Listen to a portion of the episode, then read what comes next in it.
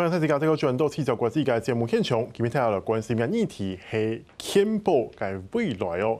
咁请到嘅来宾系阳明大学嘅公共卫生研究所张鹏仁教授，教授你好。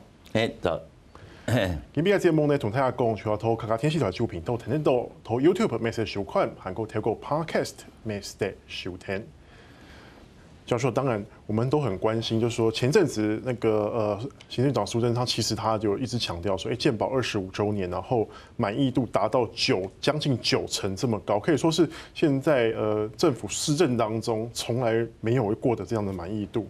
那当然就是说一开始这个健保不被看好嘛，那为什么它可以变成是现在的这样的支持度这么高的一个，应该说是全民的福利吧？支持度高有两个原因。第一个原因是因为过去这个十呃十几二十年来，民众在国外旅游，在国外工作，侨胞回国，他开始有比较，这个很像今年的 COVID-19 新冠肺炎，大家一比较就知道台湾做得很好，在台湾人在台湾人非常没有信心，是，就是只要是我们关起门来，我们什么的。议题我们都会觉得我们不可能做得这么好，哎，结果现在又发现我们做得这么好，所以是因为比较。台商到大陆当然知道啊，大陆的医疗品质不好，看病难，看看病贵，又那么贵，而且贵呢不是几趴几十趴的贵，是几倍几十倍的贵，那更不必讲欧美啊。所以就是这个比较，那这个比较以前没得比，因为以前出国的人没这么多，那现在其实。哎，我们一年大概几百万人在出国，更不必讲这些留学生呢，从美国、从 加拿大了这个回来的这些退休的人员，所以大家都有一比较就知道这没得比，所以一比较之下就就就越来越觉得说台湾怎么这么厉害，这是第一点。第二点是到了九成就是不正常，为什么不正常呢？大家开始担心，担心健保会不会倒，这个是我写这本书最重要的。一个原因就是说，大家开始担，那大家为什么担心呢？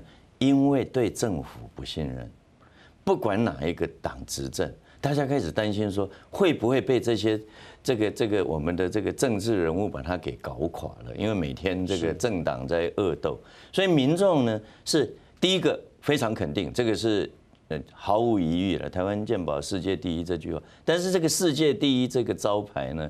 已经开始在落彩了，在落期。是 是，所以大家当然希望它永远是这个样子啊，所以才会有九成的支持度。对，那教授，那我想问一下，说，因为您刚刚有提到说，跟国外来比较，其实我们就可以知道说，台湾的健保是相对的便宜，但是呢，又可以有不错的医疗品质。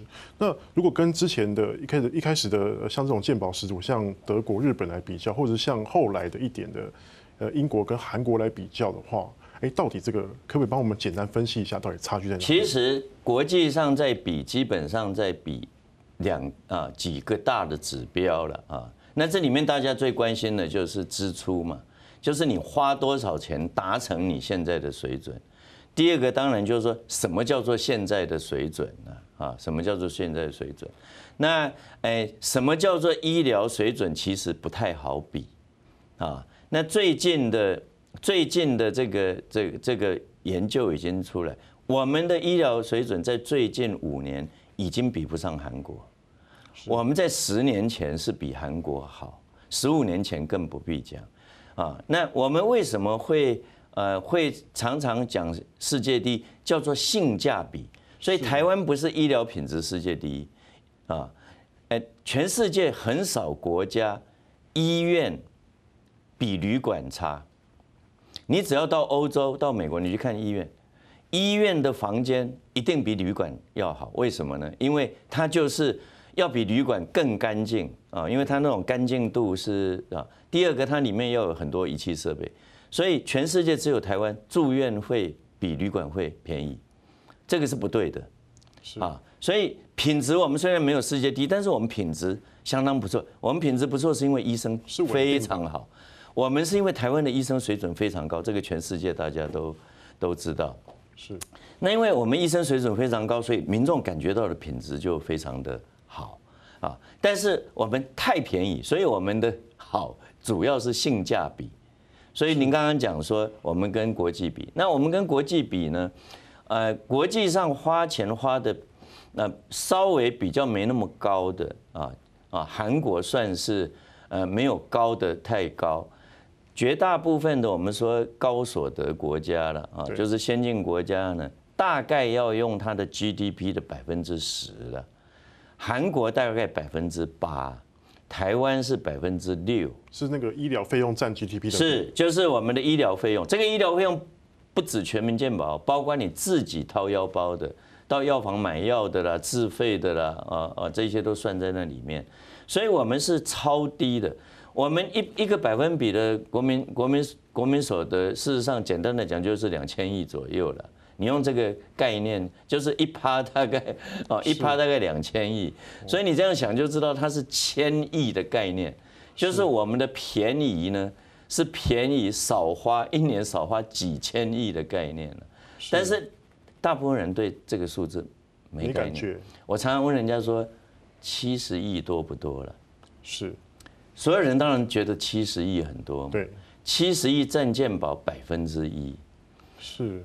假如有一个制度，它的浪费是百分之一，你觉得这个制度很浪费吗？感觉不出来的。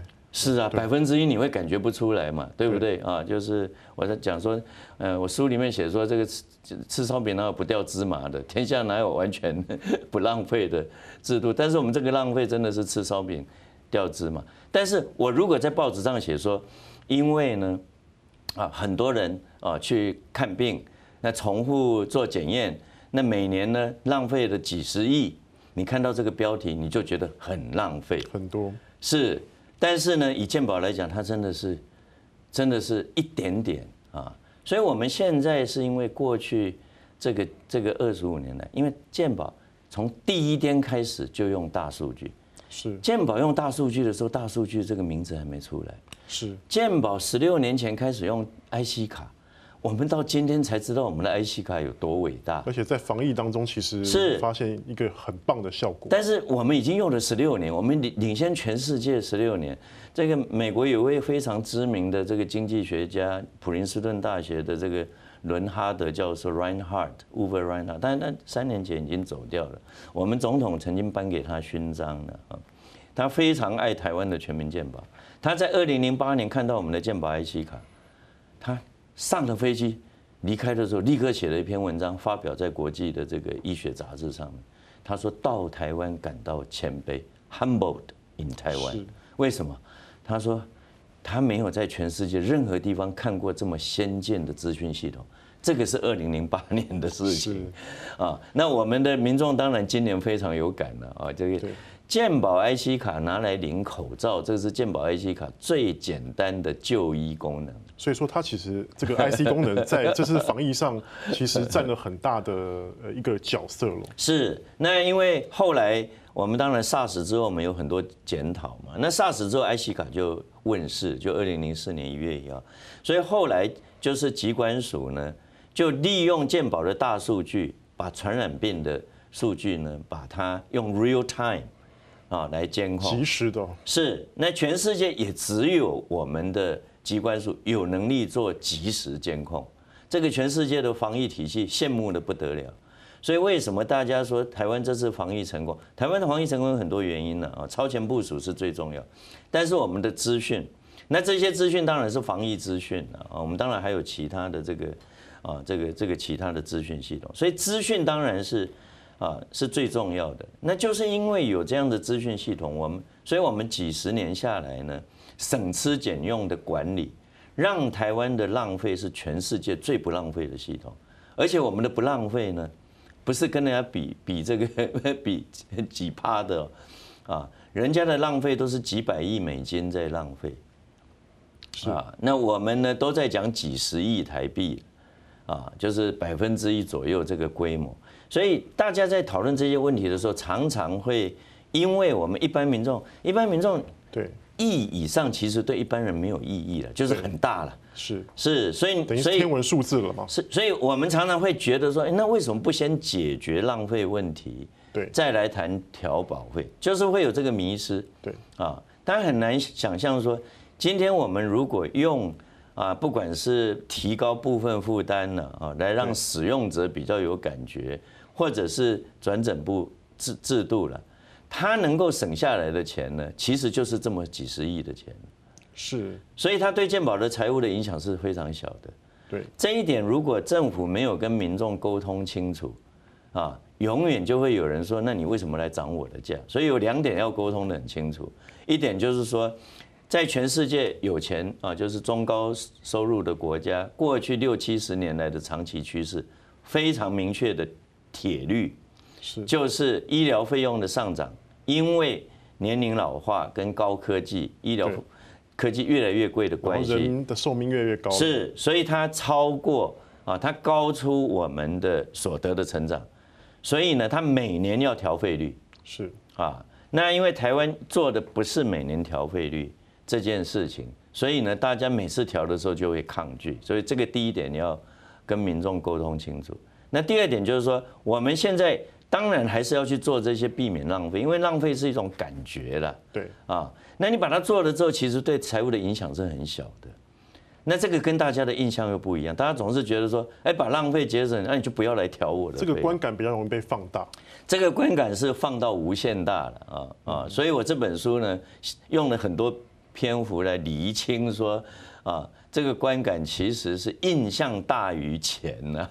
是是，大家的印象里面就觉得哦，谁很浪费，谁很浪费，谁又用了很多钱。其实，其实你真正去把算盘打一打，它不是这这个啊，不是这个样子啊。所以我有个好朋友笑我说，我这本书浪费了很多篇幅在写浪费，是啊，因为他是专家，他认为说浪费不是这么重要，你为什么花那么多篇幅？但是我觉得民众的确认为这个是重要的议题。所以我才会写这么多了，那这是给一般民众看的。那董事长，我们先休息一下，我们等一下继续聊。是是是。那现在嗯，大家下半场呢来讨论啊，未来韩国二控三控年到底系被健保嘅大汉，你来关心。